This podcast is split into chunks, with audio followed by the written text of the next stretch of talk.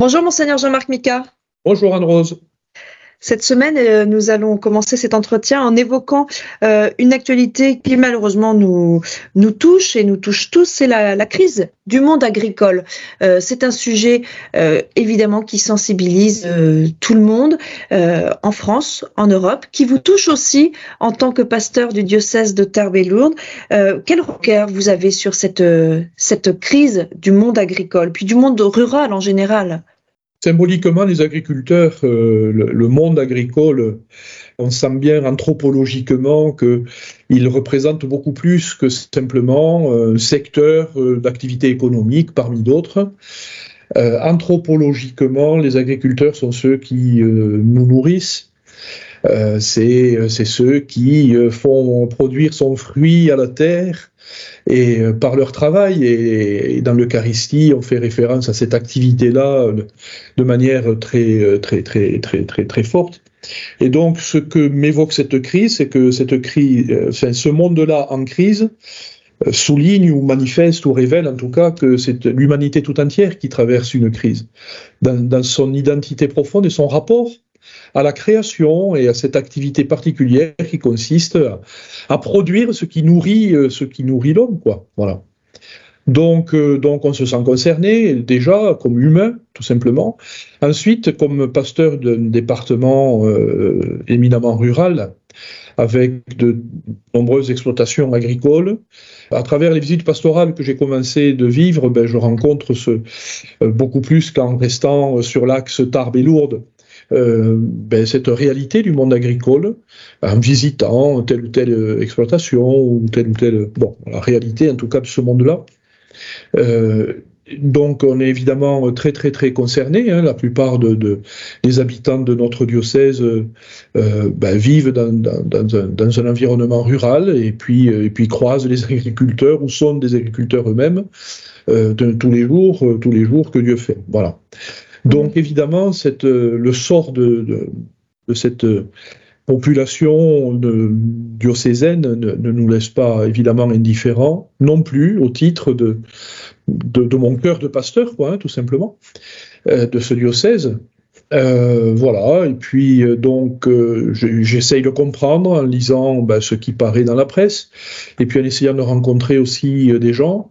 Alors ben, les gens rencontrés, c'est soit les agriculteurs eux-mêmes, euh, soit euh, un certain nombre de, gens du diocèse qui sont engagés euh, dans des mouvements auprès d'agriculteurs, du mouvement d'action catholique, le MRJC, le CMR, plus largement avec Monsieur Benoît Guillard, que l'on connaît bien, et la mission rurale 65, qui, depuis un certain nombre d'années, recense et, voilà, à la fois réflexion, activité, initiative, etc., dans le monde rural et le monde agricole.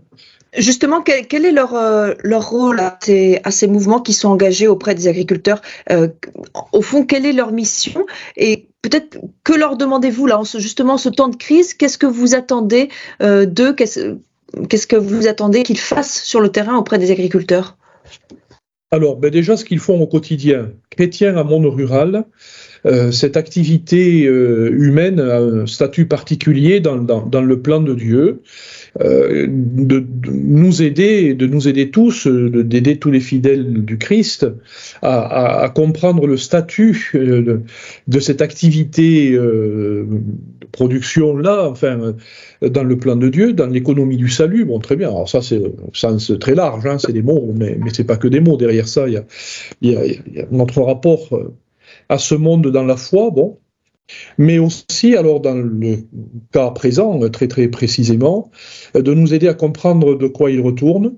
Euh, j'ai été en contact avec eux ces derniers jours pour avoir euh, des clés de, de, de, de compréhension précisément, parce que voilà, de, ce qui traverse ce, ce, ce mouvement et, les personnes qui le portent, euh, quels sont euh, précisément les éléments de cette crise, quelles sont les revendications des agriculteurs, est-ce qu'elles sont fondées, pas fondées, euh, etc., etc. Bon, déjà de comprendre ça.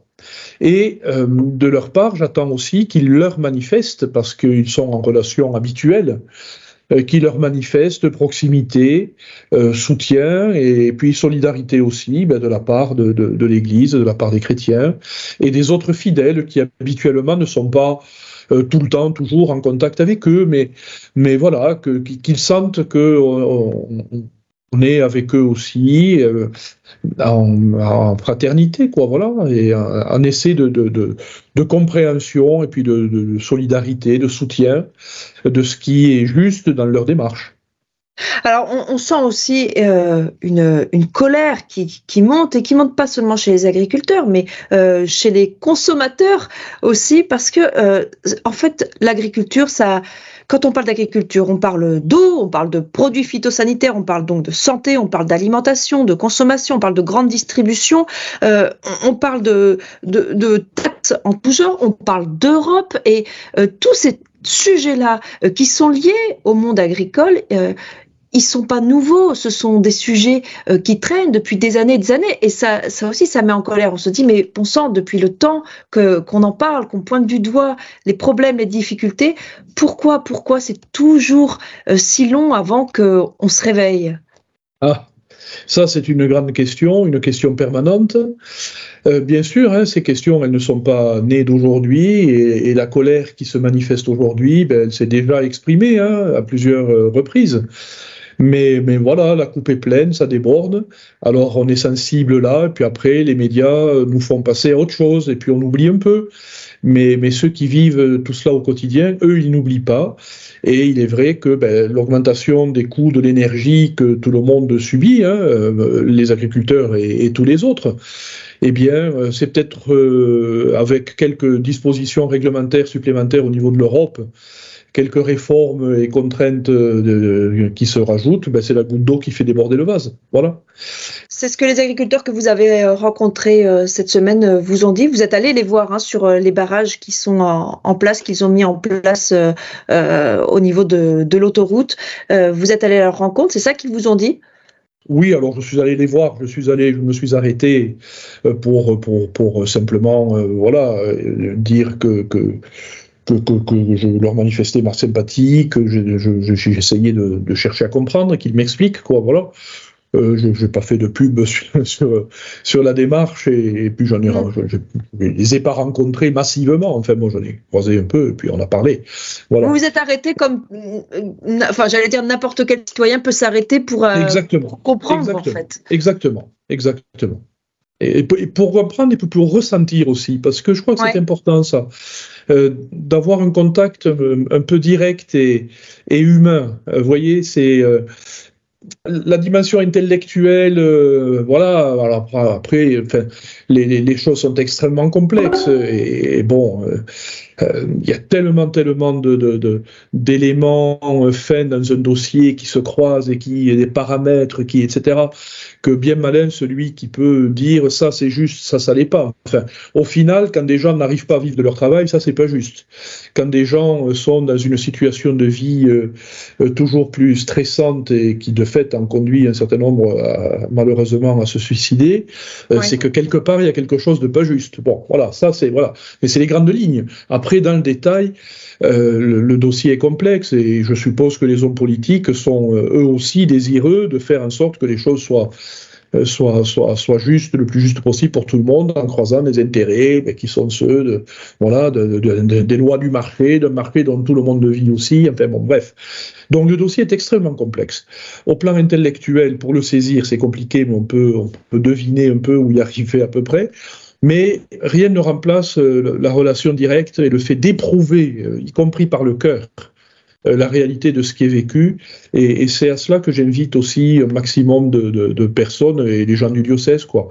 Tout au long de ce week-end, les messes de samedi et dimanche, j'invite à ce qu'on dise une prière universelle, une intention dans les intentions de prière universelle au sujet de cette crise, pour manifester aussi notre, notre prise en charge par la foi, par la prière et par le cœur de, de, cette crise présente.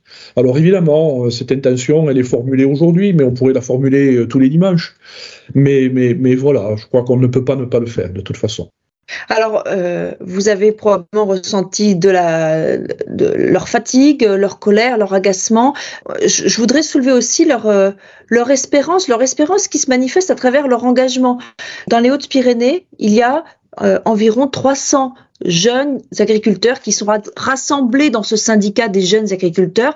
Ça veut dire qu'il y a des jeunes qui décident soit de se lancer dans l'agriculture, soit de reprendre une exploitation euh, familiale.